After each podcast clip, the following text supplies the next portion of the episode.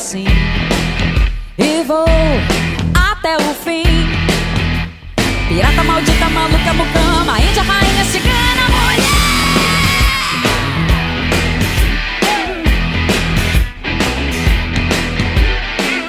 Lavar, passar, limpar, cozinhar, cuidar de crianças e idosos. De acordo com o IBGE, mesmo as mulheres que trabalham fora têm pelo menos sete horas de trabalho doméstico por semana.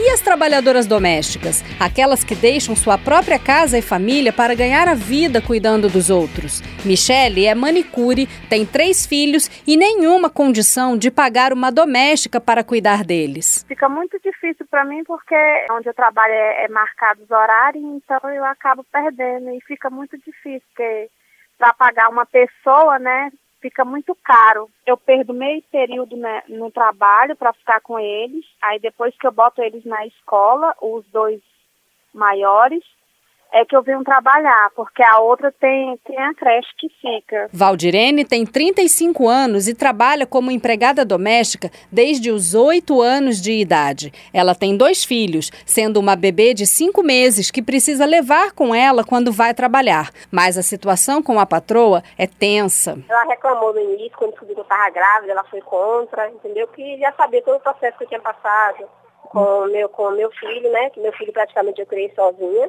A secretária-geral da Federação Nacional das Trabalhadoras Domésticas, Creuza Maria Oliveira, não vê saída para esse problema se não houver uma mobilização da sociedade como um todo. Para quem não tem condições é não ter a trabalhadora doméstica. Na verdade é isso, né? Porque a trabalhadora doméstica que ela trabalha para alguém, ela não pode ter trabalhadora doméstica na sua casa. Então, ela faz o trabalho fora da casa dela e na casa dela, né?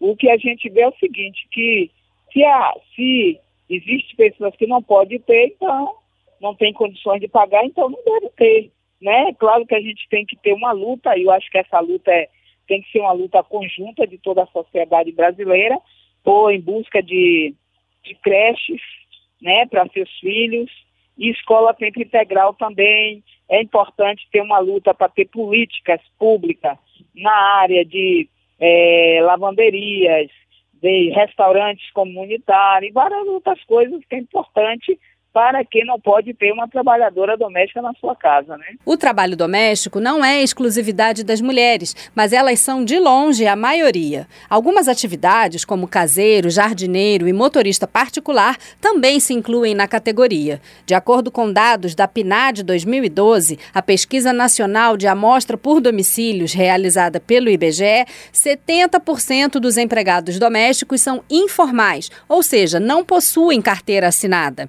Segundo Mário Avelino, diretor do Instituto Doméstica Legal, a sociedade brasileira precisa de maior esclarecimento sobre o assunto. Para cada três domésticas no país, somente uma tem carteira assinada.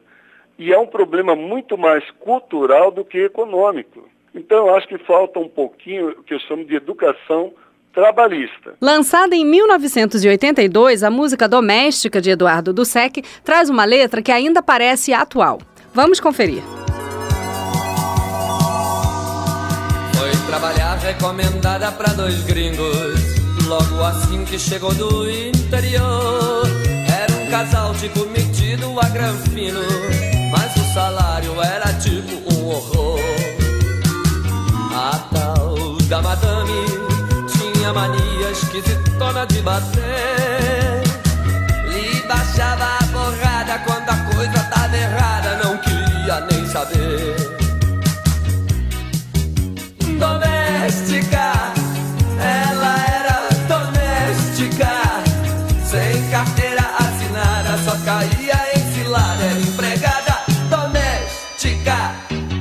Em 2013, foi aprovada a PEC das Domésticas, que alterou a Constituição Federal para equiparar os direitos das trabalhadoras domésticas aos de outras categorias. A partir de junho de 2015, a Lei Complementar 150 regulamentou o trabalho doméstico. Creuza Maria Oliveira, secretária-geral da Federação Nacional das Trabalhadoras Domésticas, celebra essa conquista. A luta da, da nossa organização foi pela equiparação dos direitos das trabalhadoras domésticas com os demais trabalhadores do país, que A lei 150, ela foi muito importante, foi um avanço, a gente não tinha extra, não tinha adicional noturno, não tinha, não tinha o FGTS obrigatório, né, o seguro-desemprego, porém, essa lei não equiparou de fato os direitos com os demais trabalhadores. O diretor do Instituto Doméstica Legal, Mário Avelino, explica que os direitos trabalhistas das domésticas não ficaram mais caros com a nova legislação. Agora, existe muito falsa, a falsa cultura e, a, e o falso conceito que com a nova lei o emprego doméstico se tornou muito caro. Então é um conceito equivocado, por quê? O empregador doméstico até setembro de 2015 o único custo, fora férias, 13 terceiro, que é direito trabalhista, o único imposto era o INSS, que a alíquota dele era 12%. A partir de outubro de 2015, veio novos custos. De, veio o Fundo de Garantia, 8%, veio a antecipação da multa do FGTS mais 3,2% e o Seguro Acidente de Trabalho. Só que o INSS do empregador doméstico, ele reduziu de 12% para 8, subtraiu 4 não é quatro que onera ao ponto do empregador falar que é inviável. Por causa da Lei Complementar 150, que regulamenta o trabalho doméstico no Brasil, existe desde outubro de 2015 o sistema e-social. Ele possibilita aos empregadores domésticos que façam um recolhimento unificado da contribuição ao INSS e do FGTS de seus empregados. O empregador realiza seu cadastro e o dos seus empregados no site www www.esocial.gov.br e preenche todo mês a folha de pagamento, que calcula o valor devido. Porém, Mário Avelino, do Instituto Doméstica Legal, aponta um problema. A lei que está aí, a lei complementar, está boa. É uma lei execuível, é uma lei que olhou os dois lados, foram cinco anos de discussão. O problema, na minha opinião, hoje é a, eu diria, em alguns aspectos, a falta de ênfase e respeito do Poder Executivo em executar a lei em alguns pontos. Qual é o problema do S-Social? É que o Poder Executivo, leia-se Receita Federal, cismou que o empregador doméstico, principalmente quem tem mais de uma empregada, o, a guia de recolhimento tem que ser uma única guia onde não há a, a identificação do empregado. E pela lei é muito clara, porque o empregador ele mensalmente tem que pegar uma cópia da guia autenticada do recolhimento e dar para o trabalhador. Então, dou para o trabalhador um documento de recolhimento de INSS, de fundo de garantia, e não tem o nome do trabalhador. E quando o trabalhador vai, por exemplo, à Previdência Social receber um benefício, está tendo problemas. Dica Cultural. Já diz o ditado que uma imagem vale mais que mil palavras. Por isso, a gente traz agora mais uma dica de filme. Que Horas Ela Volta, dirigido por Ana Mui Laerte, conta a história de Val, uma nordestina que se muda para São Paulo com o objetivo de oferecer melhores condições de vida para sua filha Jéssica. Os patrões se consideram liberais e agem como se Val fosse quase da família ou não, porque quando a moça vem para a capital paulista tentar uma vaga numa boa universidade, sua atitude questionadora complica as relações na casa. Estrelado por Regina Casé no papel de Val e por Camila Márdila como a jovem Jéssica, a produção de 2015 ganhou sete categorias no 15º Prêmio do Cinema Brasileiro, além de troféus nos festivais de Sundance e Berlim. Você pode ver que horas ela volta no YouTube.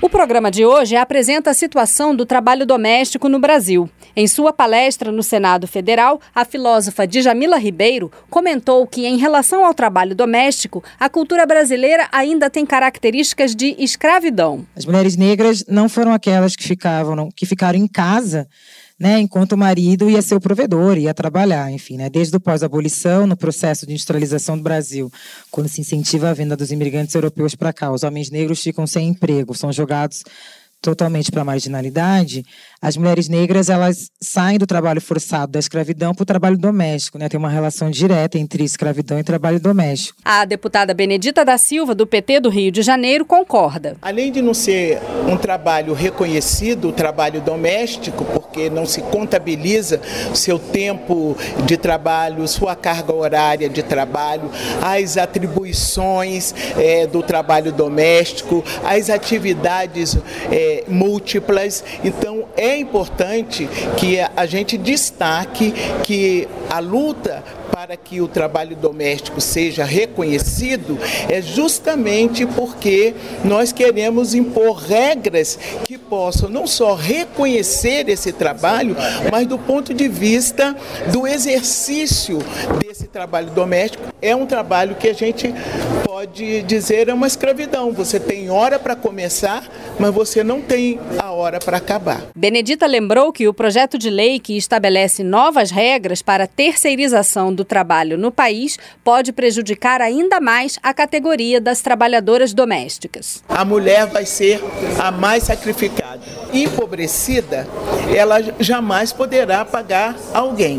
E, consequentemente, a mulher no mercado de trabalho é quem mais vai estar sofrendo além da sua tripla jornada de trabalho. O diretor do Instituto Doméstica Legal, Mário Avelino, aproveitou a entrevista para fazer um apelo aos parlamentares. Nós estamos desde abril do ano passado na Câmara com a mensagem presidencial 132 que propõe o Brasil ser signatário da Convenção 189 da OIT, da Organização Internacional do Trabalho, que a nível mundial propõe o trabalho doméstico decente. Agora, é importantíssimo o Brasil ser signatário para reforçar ainda mais que a gente trabalha por um trabalho decente. E trabalho decente sempre vai ganhar trabalhador e empregador doméstico.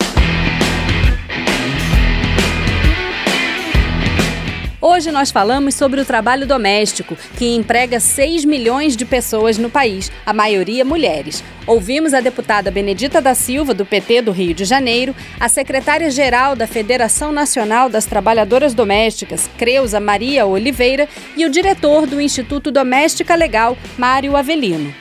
No próximo programa, a gente continua com o tema trabalho, explicando o problema do trabalho doméstico não remunerado, que resulta na dupla jornada de trabalho para um grande número de mulheres. Você pode participar enviando suas dúvidas ou sugestões pelo Disque Câmara 0800 619 619 pelo e-mail radio@câmara.leg.br ou pelo Facebook da Rádio Câmara. Eu sou Cintia Sims e agradeço a sua audiência.